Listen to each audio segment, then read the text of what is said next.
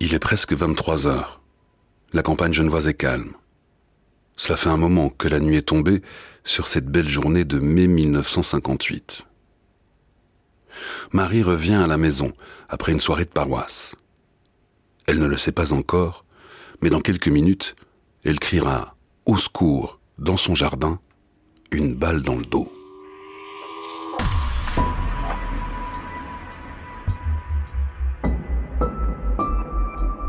Crime suisse.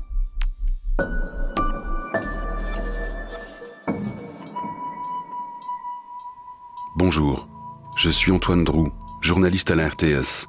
Dans ce podcast, je vous raconte des histoires criminelles qui se sont passées tout près de chez vous, de Vevey à Zurich, en passant par Bienne ou Maracon. Des histoires vraies, des histoires de mort, de violence et de sang, mais des histoires qui racontent surtout des époques, un pays et ses communautés. Des histoires qui nous tendent un miroir.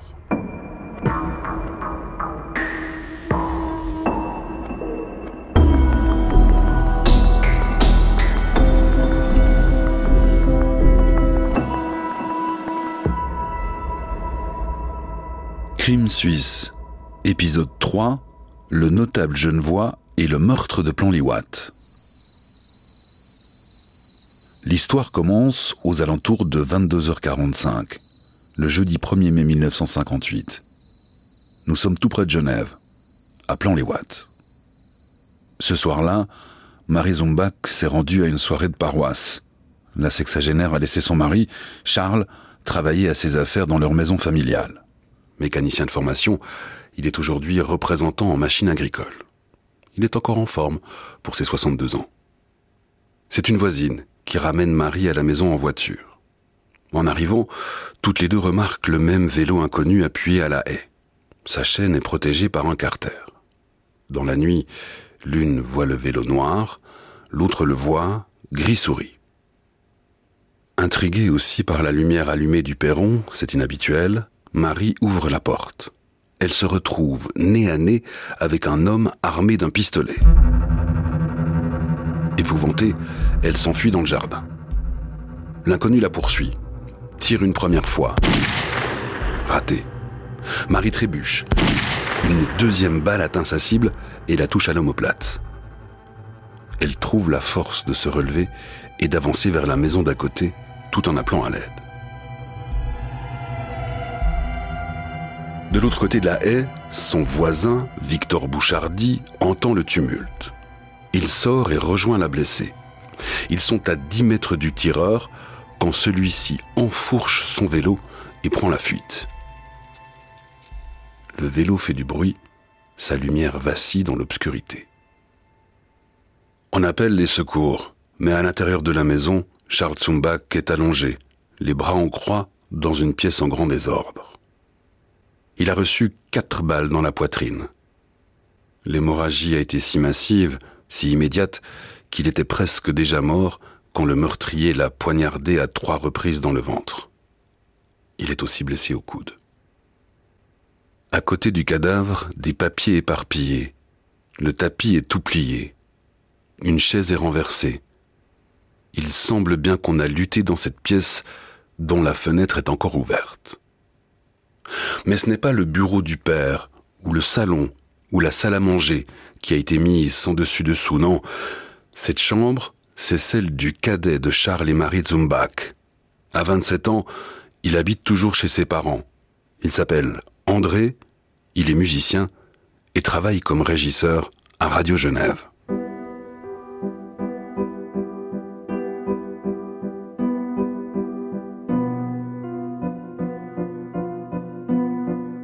De dix minutes, les premiers policiers sont sur place. Ils sont rejoints rapidement par un médecin légiste, le chef de la police et le procureur général du canton de Genève. Hors de danger après s'être fait tirer dessus, Marie Zumbach décrit le meurtrier avant de partir pour l'hôpital en ambulance.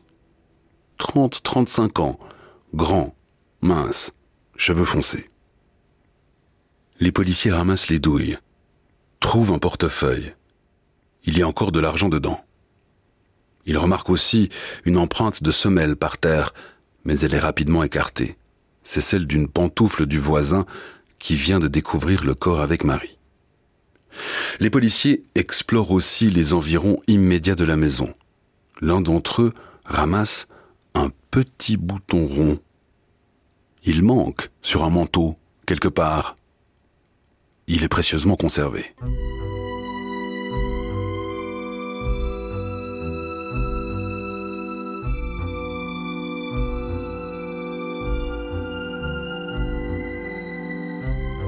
Le village de Plan-les-Ouates est toujours plongé dans l'obscurité et la campagne n'est plus tout à fait endormie. Le bruit de la vitesse cassée du vélo sur lequel s'est enfui le meurtrier s'est évanoui dans la nuit depuis longtemps. Monsieur Bouchardy, instituteur genevois, s'enquiert du sens du nom du lieu bien connu Plan-les-Ouates. Le mot plan, d'abord non commun, signifie terrain plat, plateau. Quant au mot watt, quelle que soit l'étymologie proposée par les savants, qui ne sont pas entièrement d'accord, il appert que ce mot signifie prairie gazonnée et aussi terrain bas et plat à proximité de l'eau, herbage, parfois recouvert d'eau.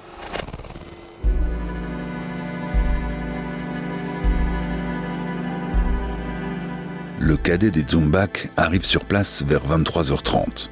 André vient de terminer son service à la radio. Choqué par le meurtre de son père dans sa propre chambre, il est déjà soumis au feu roulant des questions des enquêteurs. Très vite, il évoque Pierre C., le vaudois qui, avec sa bande, loue le garage de la villa depuis deux ans.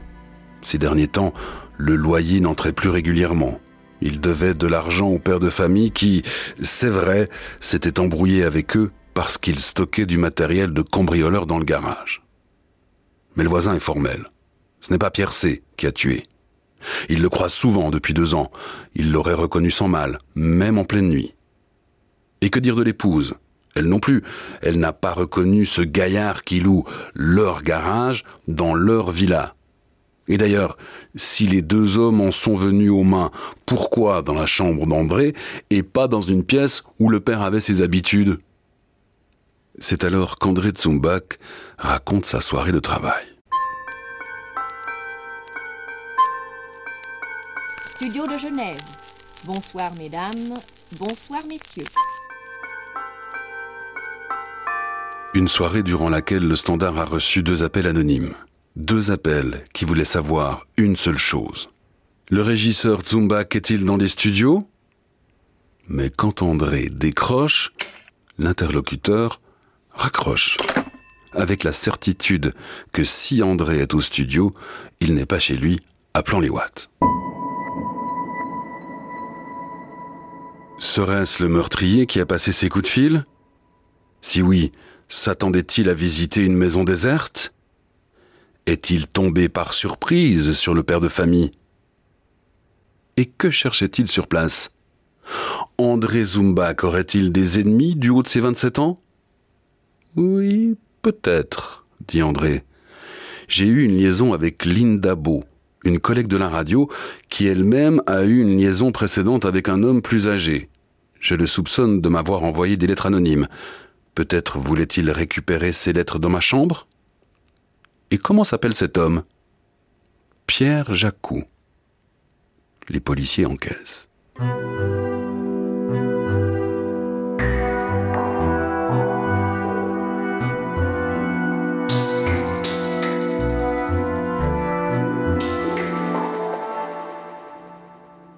À Genève, à la fin des années 50, Pierre Jacou est surnommé le faiseur de rois, tant il est puissant.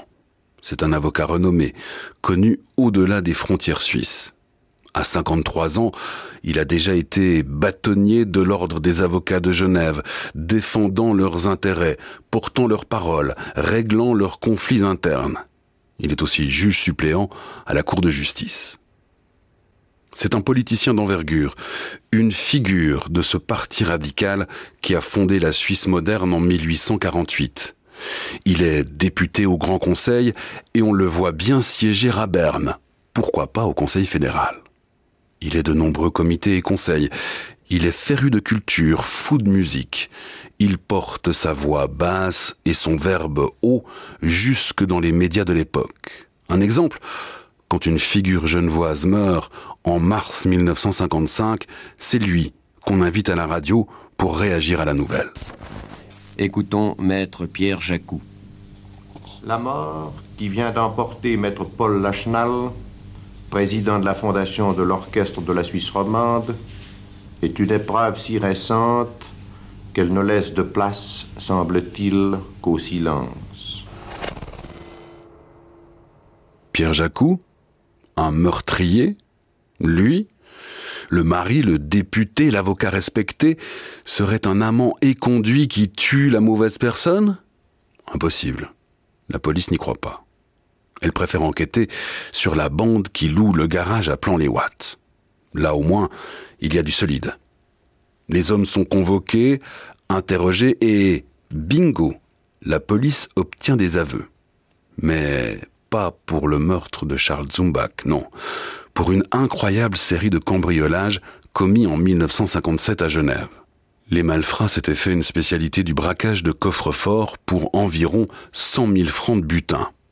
Pas mal, à une époque où un rôti de veau roulé avec os coûte 6 francs le kilo et une Fiat 600 s'acquiert à partir de 5 350 francs. La police retrouvera même dans le Rhône plusieurs coffres forts jetés par les malfrats depuis le pont de Penay. Coupable de vol, oui, mais de meurtre, non. C'est ce que dit la police après ses enquêtes. Il faut donc chercher ailleurs. Mais où chercher?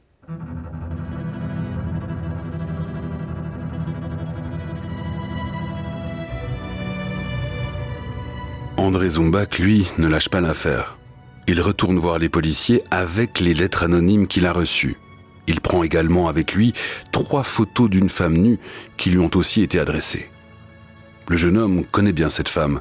C'est sa collègue, Linda Beau, collègue avec qui il a eu une courte liaison. Elle est secrétaire de direction à Radio Genève. C'est elle qui a été la maîtresse de Pierre Jacou pendant plusieurs années. C'est elle dont parlent les lettres anonymes reçues par le fils Zumbach, comme celle-ci. Elle est datée du 14 septembre 1957. Monsieur, j'ai surpris avant-hier soir votre maîtresse en une autre compagnie que la vôtre, se faisant régaler par un homme qu'elle devrait décidément laisser en paix.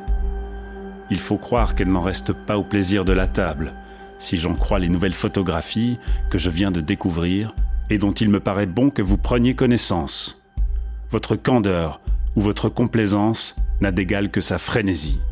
C'en est trop, vraiment ne parviendrez-vous pas à lui faire comprendre qu'à son âge, il faut qu'elle commence à se modérer Une lettre signée Simone B, comme les autres. L'équation prend forme petit à petit. Une équation à trois variables prénommées André, Linda et Pierre. André Zumbach, régisseur son, dont le père vient d'être sauvagement tué à Plan-les-Watts. Il n'a pas 30 ans et ses cheveux foncés font encore des vagues au-dessus de son front lisse. Il est beau, avec ses lèvres bien dessinées, ornées de juste ce qu'il faut de commissure. Linda Beau, secrétaire de direction à Radio Genève. Elle est brune, cheveux courts. Elle est mince et belle, lit-on dans la presse de l'époque. Elle a une liaison avec André Zumbach et avec Pierre Jacou. Pierre Jacou, c'est une star du barreau genevois. Il impressionne par sa prestance. Son charme naturel dévie le regard que l'on pourrait poser sur sa calvitie plus connaissante. Main élégante et fine, doigts longs et lunettes sévères, il en impose.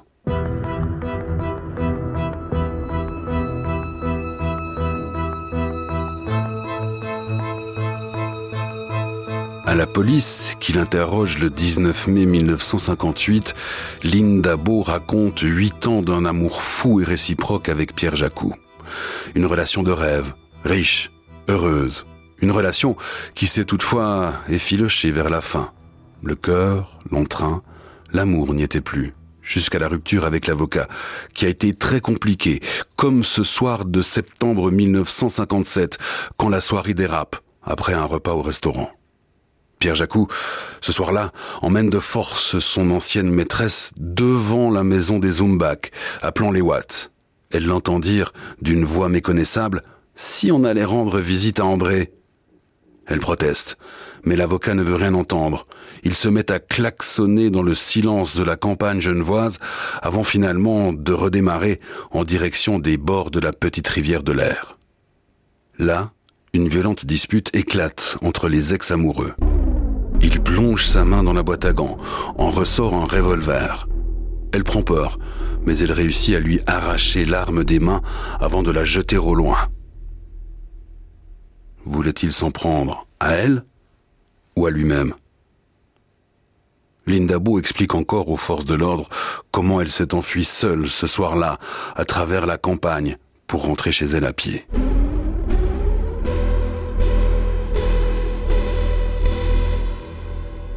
Désormais en possession de ces informations, les autorités se décident. Le 19 mai, 18 jours après le meurtre, Pierre Jacou est invité à témoigner. Dans cet entretien, l'avocat reconnaît être à l'origine de l'envoi des lettres anonymes. Oui, il les a dictées à une autre maîtresse.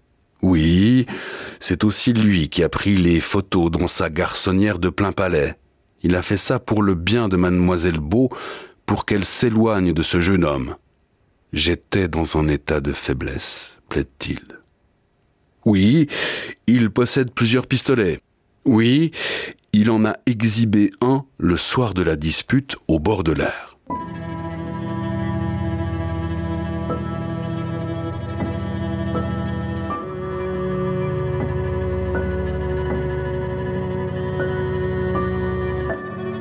La justice doit agir. La police trouve un pistolet au bureau de Pierre Jacou et un autre à son domicile, ainsi que des cartouches. Dans sa cave, il y a un vélo avec un carter. La bicyclette est noire. Alors, que font les autorités? Elles constatent. C'est tout.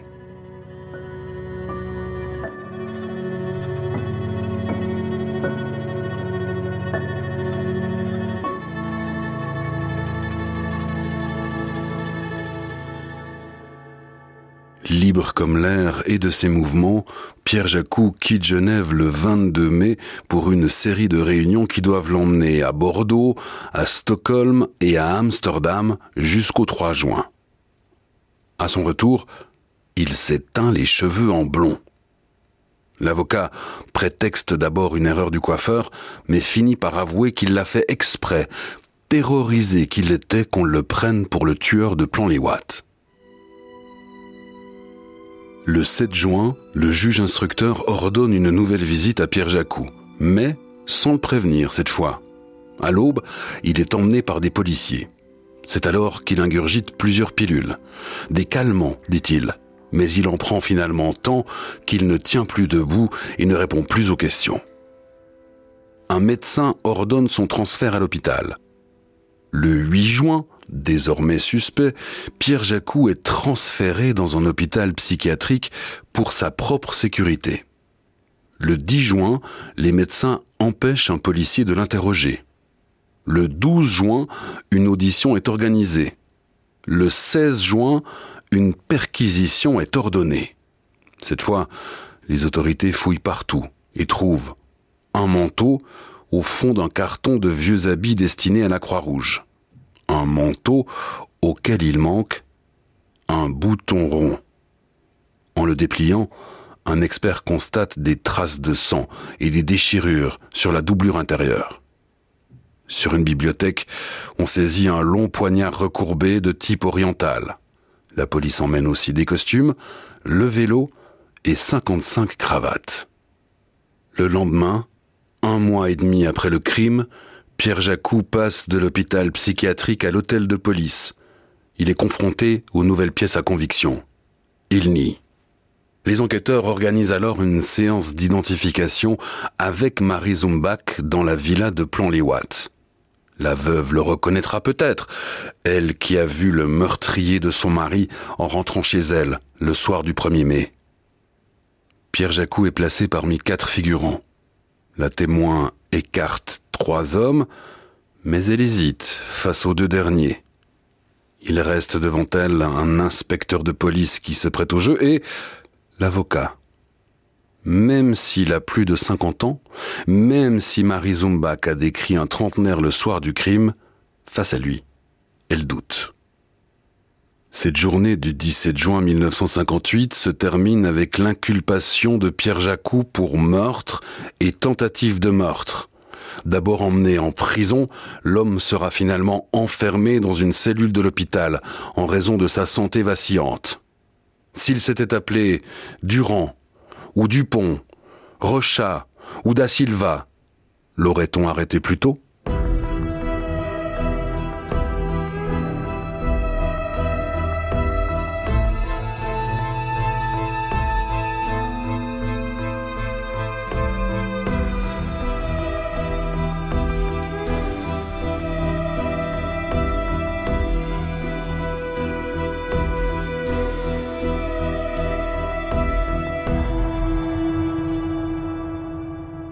Qu'il est loin, le temps de la rencontre entre Linda Beau, la secrétaire de direction à Radio Genève, et Pierre Jacou, le brillant avocat.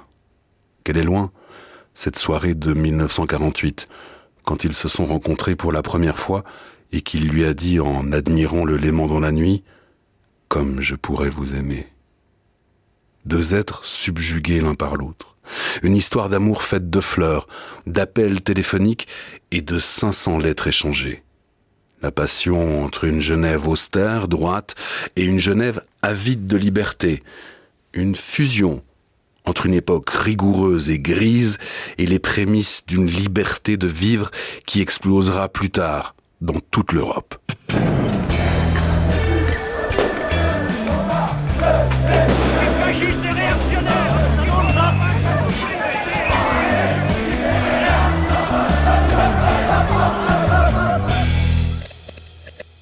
Au fil de l'instruction, Pierre Jacou perd ses mandats, son siège au Grand Conseil, son métier.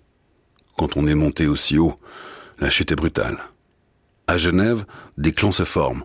La ville est coupée en deux, entre les amis qui le soutiennent et les ennemis qui se frottent les mains.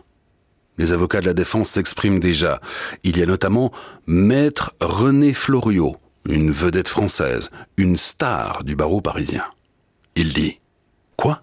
Cet avocat plein de talent, ce bâtonnier respecté, cet homme du monde accompli, ce politicien éminent, cet homme aux dons exceptionnels, serait parti un soir sur un méchant vélo dont la lumière ne marchait pas, avec un revolver dans sa poche, un poignard sous son veston, pour aller tuer sauvagement un vieil homme qu'il ne connaissait pas C'est tellement grotesque.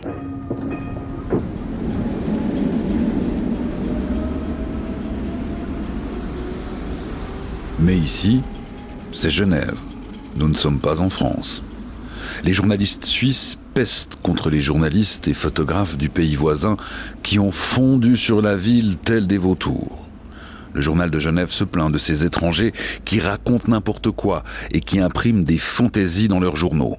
On serait tenté d'en rire, poursuit le journal suisse, mais bien plutôt, on frémit à la pensée que des millions de Français sont renseignés avec la même frivolité sur le drame algérien et sur les grands événements de notre temps.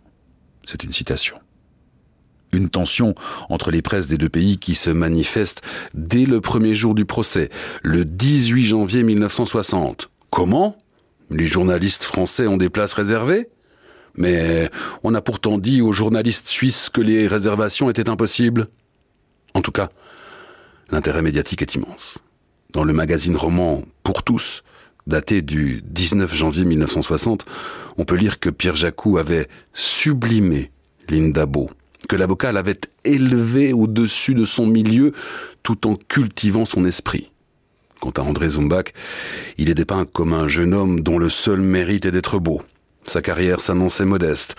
Passer des disques à la radio, faire un peu de mise en onde, écrit le journal avant de conclure. La jalousie de Jacou était exacerbée par la jeunesse de son rival et par le fait qu'il se trouvait infiniment supérieur à ce jeune homme sans grand avenir. Intérêt médiatique et intérêt populaire aussi. La foule se presse dans la salle d'audience pour scruter les jurés, le président du tribunal. Il y a là la famille du défunt aussi, sa femme, Marie, ses fils. Il y a Lindabo, et puis il y a l'accusé, bien sûr. Pierre Jacou assiste aux audiences dans une confortable chaise longue rembourrée, eu égard à sa santé. Il y a là aussi les pièces à conviction, toutes tachées de sang. Le vélo, le manteau, le veston, le poignard oriental, sur le cordon duquel on a même relevé des cellules de foie. Également exposé à la vue de tous, le petit bouton rond. Les taches de sang, l'arme du crime, un bouton, un manteau, un vélo. On découvre un bouton qui correspond à celui qui manque au manteau retrouvé chez Jacques. Le vélo, le manteau, le bouton, le couteau. Le poignard ou le couteau, le fameux couteau si vous voulez. Et puis encore euh, les taches de sang. Bouton, vélo, taches de sang. Une impressionnante addition d'indices, certes, mais aucune preuve irréfutable à l'horizon. Ah, il y a aussi une de ces petites plaques rouges sur le vélo. Pierre Jacou l'a acheté le 29 avril 1958. Ainsi, sa bicyclette était en règle deux jours avant le meurtre. Les témoins défilent, les experts s'affrontent. La défense appelle d'éminents savants internationaux devant la cour. L'un affirme que le sang retrouvé sur l'épreuve pourrait être du sang de lapin. On n'est pas certain. L'autre prétend que jamais le poignard oriental n'a été utilisé à plan les watts. L'accusation réfute. Aujourd'hui, quelques analyses ADN auraient au fait de régler ces questions. On fait venir de la ville de Leeds un fabricant de manteaux. Oui, dit-il, on compte ce genre de boutons par dizaines de milliers. Ils sont très communs, tout comme le manteau. On projette les photos de l'autopsie. Elles montrent une tête osseuse aux lèvres retroussées sur l'éclair des dents, des peaux huileuses, plissées, recousues à gros bourrelets de noir et de blanc, tragiques dans leur clair-obscur, écrit le journal Le Monde dans son édition du 27 janvier 1960. La salle est glacée. Les contraintes temporelles de cette soirée du 1er mai 1958 sont aussi remises en question. Selon le déroulé établi par l'instruction, l'avocat était à son étude au moins jusqu'à 22h30, étude devant laquelle il a été vu par un témoin à 23h15. A-t-il pu, en 45 minutes, faire à bicyclette le trajet rue de la Corinterie à Genève jusqu'à la villa de Plon-les-Ouates se disputer avec un homme pour récupérer des lettres anonymes et des photos de femmes nues, puis le tuer à coups de revolver et de couteau avant de tirer sur sa femme, puis de revenir en ville sur le même vélo branlant? L'officier Jacques s'est chronométré en faisant le trajet. 14 minutes pour l'aller, 17 pour le retour, sans forcer, précise le policier, lui qui n'avait pas fait de vélo depuis longtemps impossible pour un homme atteint dans sa santé comme l'accusé, rétorque la défense. Seul terrain d'entente, les flingues. Tous les experts tombent d'accord pour dire qu'aucune des armes de Pierre Jacou n'est celle du crime. Il y a aussi les psychiatres qui défilent devant la cour. Ils évoquent le masque que Pierre Jacou porte devant la cité, celui du moralisateur un masque qui cachait déjà un garçon soucieux remarqué dans sa jeunesse est devenu ensuite un homme soucieux connu de tous. Sa volonté de tout contrôler, exacerbée par la peur de ne pas réussir et le désir d'être toujours au premier plan dans sa vie professionnelle, conjugale, sentimentale. Il voulait faire de Lindabo son chef-d'œuvre, disent les médecins. Son attirance étrange pour la mort, ses obsessions morbides sont aussi évoquées. On rappelle que l'accusé parle lui-même de ce qu'il nomme dans une de ses lettres son goût mystérieux de l'irrémédiable. Les médecins ont-ils trouvé un lien entre le fait reproché et le caractère de l'accusé? Ils ne peuvent pas se prononcer.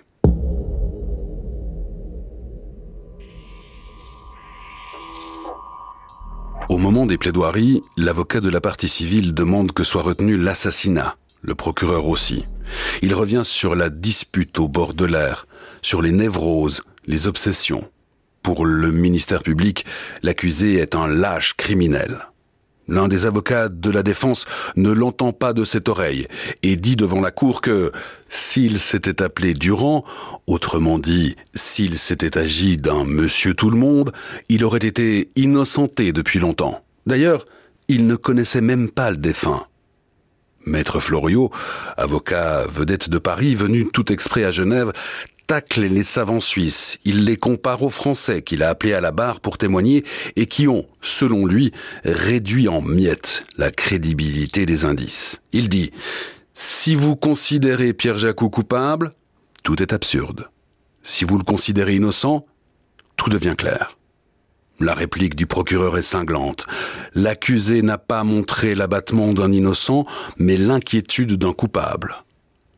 Quant au principal intéressé, c'est debout qu'il s'exprime quand vient son tour de parler. Il redit à la cour et à la terre entière qu'il est innocent avant de retomber dans son fauteuil. Il est 13h39. Le jury se retire pour délibérer.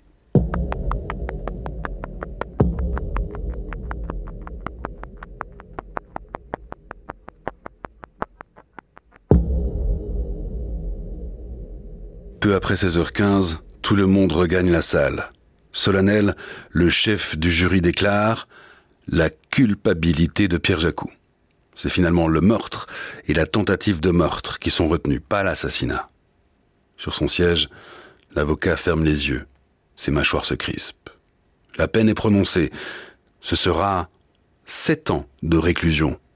Le jury aurait pu aller jusqu'à vingt. A-t-il eu un doute?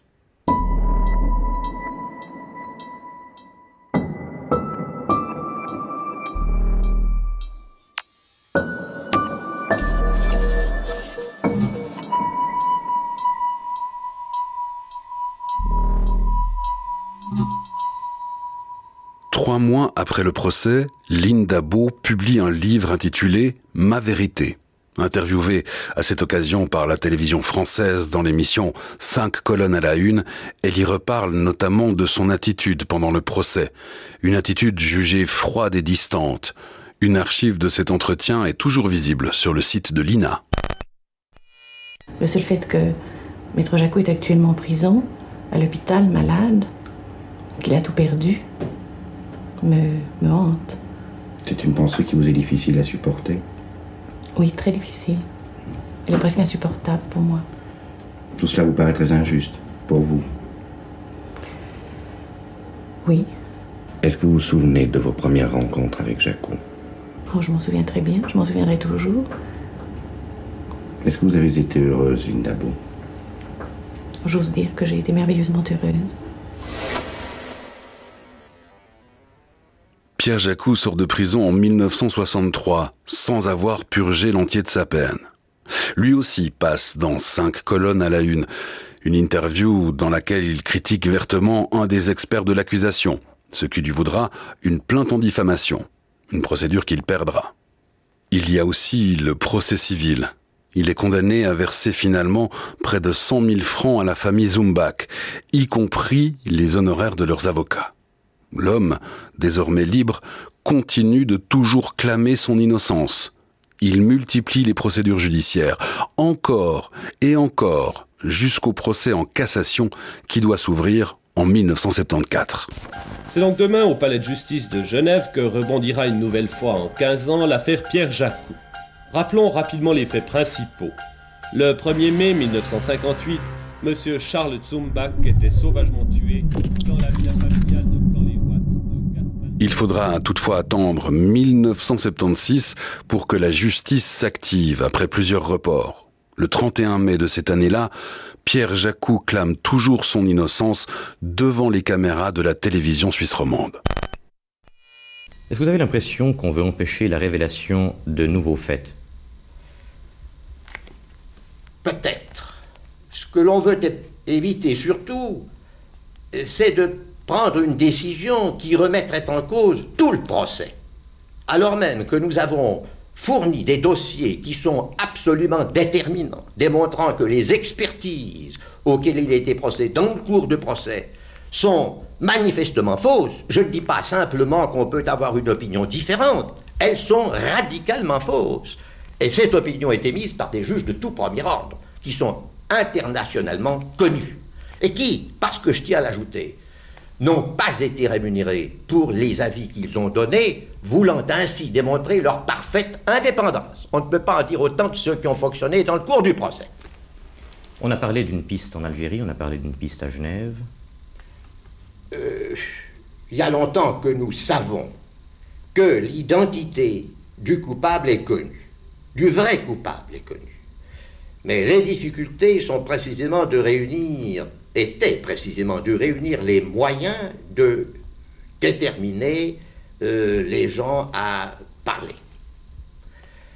Mais nous, nous euh, n'hésitons pas à penser que nous aurons certainement des éléments positifs dans un avenir que je ne peux pas déterminer.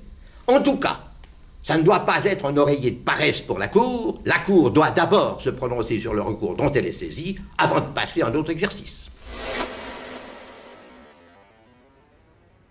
Mais tous ces arguments sont rejetés l'année suivante dans un jugement de 300 pages. La Cour ne retient pas l'argument d'un prétendu coupable connu de tous, mais dont on devrait taire le nom.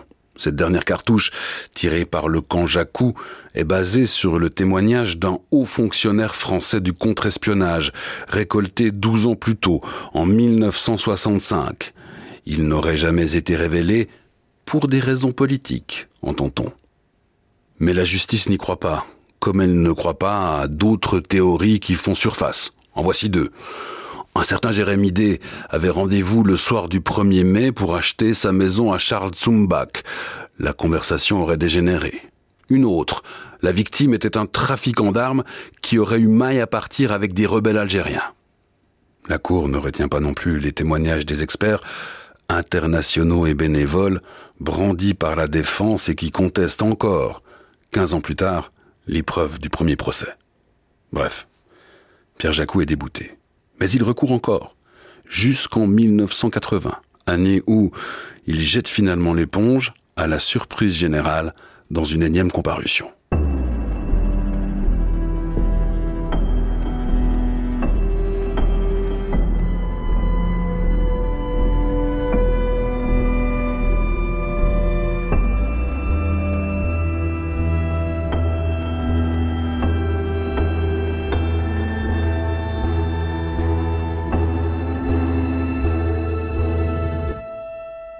Bonan, bonjour. Bonjour à vous, bienvenue. Merci de nous recevoir chez vous, ici, euh, dans la campagne genevoise. Vous êtes euh, avocat, Marc Bonan, ancien bâtonnier de l'Ordre des avocats de Genève, et vous avez participé aux dernières joutes que Pierre Jacou a livrées face à la justice. Dans quel contexte était-ce? Alors c'était au moment de la révision. Jacou a été condamné, vous savez, par la cour d'assises à sept ans de réclusion. Il a purgé une partie de sa peine, ensuite il y a eu une libération conditionnelle. Et depuis sa libération, il m'a choisi pour conduire avec Michel Lanceau, qui était un, très bel avocat genevois, et Mastronardi, les deux sont morts. Il m'a choisi pour conduire la procédure en révision la Cour de cassation qui était compétente euh, rejette, nous allons au tribunal fédéral qui renvoie à la Cour de cassation et c'est là où il y a eu ce moment merveilleux. Il faut imaginer l'intensité de ce procès à l'époque. Ceux qui croyaient Jacou coupable, ceux qui le voulaient coupable, ceux qui le croyaient innocent, ceux qui le voulaient innocent, ceux qui considéraient que sa culpabilité était indifférente parce que c'était un autre lui-même, jouait un autre sur le mode rabalien. Il y avait une foule dedans, dehors. Nansom, Mastronardi et moi, nous plaidons. Et quand nous avons fini de plaider, on donne à Jacou la parole le dernier. Il s'adresse au juge. Il les regarde dans les yeux. Il se lève, et de sa voix sépulcrale, il leur dit ceci. Juge, si vous aviez des lettres, et je sais que vous n'en avez pas, je vous citerai le neveu de Rameau, de Diderot, qui de Socrate qui a bu la ciguë, ou des Éliastes qui ont ordonné qu'il la boive, qui, au regard de l'histoire, est déshonoré. Je retire mon recours. À votre surprise, à la surprise générale de l'assistance, vous compris À ma surprise absolue, et, hum, puisqu'il nous avait demandé plaider, on avait préparé notre argumentaire, et nous étions d'accord sur tout. Alors, pensait-il déjà, au moment où nous nous préparions, qu'il retirerait son recours, ou ne l'a-t-il vécu comme moment où la parole lui a été donnée? Je n'en sais rien. Mais cette phrase, dans ma vie d'avocat, qui a aujourd'hui presque 60 ans, est une phrase euh, parmi les plus intenses que j'ai entendues. Il faut se resituer dans le contexte. Genève était déchirée, c'était les Montaigu et les Capulet. Et Jacou était un personnage totalement exceptionnel. Et puis, voilà qu'un jour, une robe traverse sa vie, Céline Dabo, et tout bascule. Vous en avez forcément rediscuté avec lui par la suite. Que vous a-t-il dit? Vous a-t-il expliqué euh, cette décision euh, abrupte et personnelle? Euh, Il ne croyait pas en la justice. Et pour l'avoir beaucoup fréquentée, il considérait qu'elle était partiale, que de toute manière son sort était scellé, et qu'il préférait retirer son recours en affrontant les juges, en leur disant son mépris plutôt que de voir sa condamnation confirmée. C'est la plus haute expression du mépris. Quels étaient vos liens avec Pierre Jacou, Marc Bonan? Je crois que l'admiration est une des rares formes d'amour réussi. Parce que chaque jour la renforce. Le temps ne l'étiole pas, ne l'amuise pas. Et j'avais pour lui une admiration intellectuelle réelle, profonde. Je crois qu'il ne dédaignait pas ce que pouvait à l'époque mon esprit. Et nous sommes devenus amis, très amis. Nous nous voyons souvent. Jamais il ne m'a dit qu'il était coupable. Jamais n'a-t-il suggéré qu'il pût l'être. Moi, je pense qu'il ne l'était pas. Euh, une, vraie, amitié et qui l'a conduit, je ne sais pas si je vous l'ai dit tout à l'heure, à demander à son fils Alain de me céder sa bibliothèque. Ce sont des livres qui n'ont pas de valeur commerciale particulière, mais que j'ai fait relier. Et il y a euh, à la fois mon ex-libris et son ex-libris que j'ai inventé, qui est quand le vent se lève et il s'agit de vivre. Et tout le problème de Jacou, quand le vent s'est levé, c'est qu'il s'agissait de vivre. Vous savez, c'était un homme d'une remarquable intelligence, exceptionnelle intelligence. Et il régnait en notre ville, à bien des égards. Et puis euh, vient l'histoire d'une chute. Qu'est-ce qui fait que les hommes seraient-ils constitués des meilleurs matériaux? Chute. Et la réponse, c'est souvent une femme c'est pas un propos misogyne. Hein. C'est souvent une femme, c'est une convoitise, c'est le désir, c'est l'illusion qu'une jeune femme, je crois qu'elle avait 16 ans de moins que lui, peut vous redonner une vigueur, vous faire redécouvrir le, le désir, l'appétit, peut à nouveau être charmé. Qu'est-ce que ça vous inspire à vous aujourd'hui, cette chute? Et qu'aucun d'entre nous n'est protégé. Bah, pardonnez-moi ce nous, mais euh, que tout, tout d'un coup peut survenir dans notre vie, ce rien qui fait qu'elle bascule. Qu'est-ce qui changerait aujourd'hui dans le traitement devant la justice d'une telle affaire? Bon, gardez à l'esprit qu'on n'a plus de jury. Donc, euh, le premier changement, c'est que plaidant devant un jury, donc la première cour d'assises, euh, dont le verdict était particulier, parce que d'être condamné à 7 ans ne veut rien dire. Et si on a tué quelqu'un, c'est en tout cas 10, 12, 15 ans. Et en fait, ce qui s'est passé, c'est que le jury n'a pas eu le courage du doute. Le doute qu'il éprouvait, il ne l'a pas mis dans le verdict, il l'a mis dans la sentence. Il doutait, mais il considérait qu'il n'était pas convenable aussi par rapport à l'opinion publique d'acquitter Pierre Jacou, donc il décide de le condamner, mais il reporte dans la quotité de la peine cette part de doute dont il n'a pas assumé la pertinence. Et s'il s'était appelé Durand? Et s'il s'était appelé Durand et s'il avait été totalement insignifiant? On l'aurait arrêté plus vite ou on l'aurait innocenté plus vite?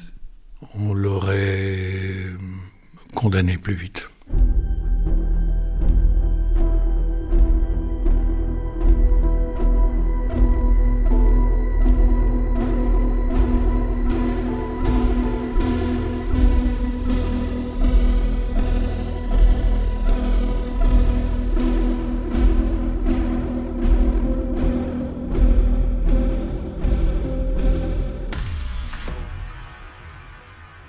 S'il s'était appelé Durand, ou Dupont, ou Bolomet, Rocha, Muller, Brunner ou Da Silva Autrement dit, si Pierre Jacou n'avait été qu'un simple justiciable, un monsieur tout le monde, quelle tournure aurait pris l'affaire? On ne le saura jamais. Ce que l'on sait en revanche, c'est que Pierre Jacou est mort en 1996, six ans après que Lindabou ait été terrassé par un cancer. Quant à André Zumbach, il a eu une riche et longue carrière à la radio suisse romande, jusqu'à sa retraite en 1992. Il est décédé en décembre 2004 à l'âge de 73 ans.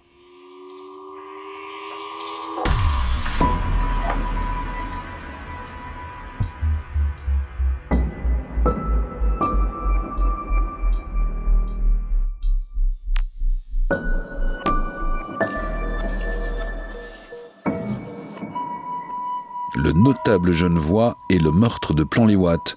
C'était le troisième épisode de Crime Suisse, un podcast de la RTS, produit par Grégoire Moll, réalisé par David Golland.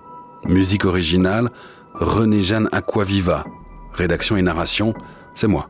Je m'appelle Antoine Drou. Merci aux documentalistes de la RTS pour toutes les informations récoltées et pour les archives sonores sélectionnées dans notre immense catalogue audiovisuel, sauf pour l'interview de Lindabo, enregistrée par la télévision française. Si vous voulez vous plonger encore davantage dans ce dossier, lisez L'énigme Jacou de Corinne Jacquet, un livre paru aux éditions Slatkin qui m'a aussi accompagné pour cet épisode. Quant à moi, je vous retrouve dans 15 jours pour un nouveau crime suisse. Je vous raconterai comment une sexagénaire s'est fait tuer à coups de hache dans son appartement de la rue Caroline à Lausanne en 1912.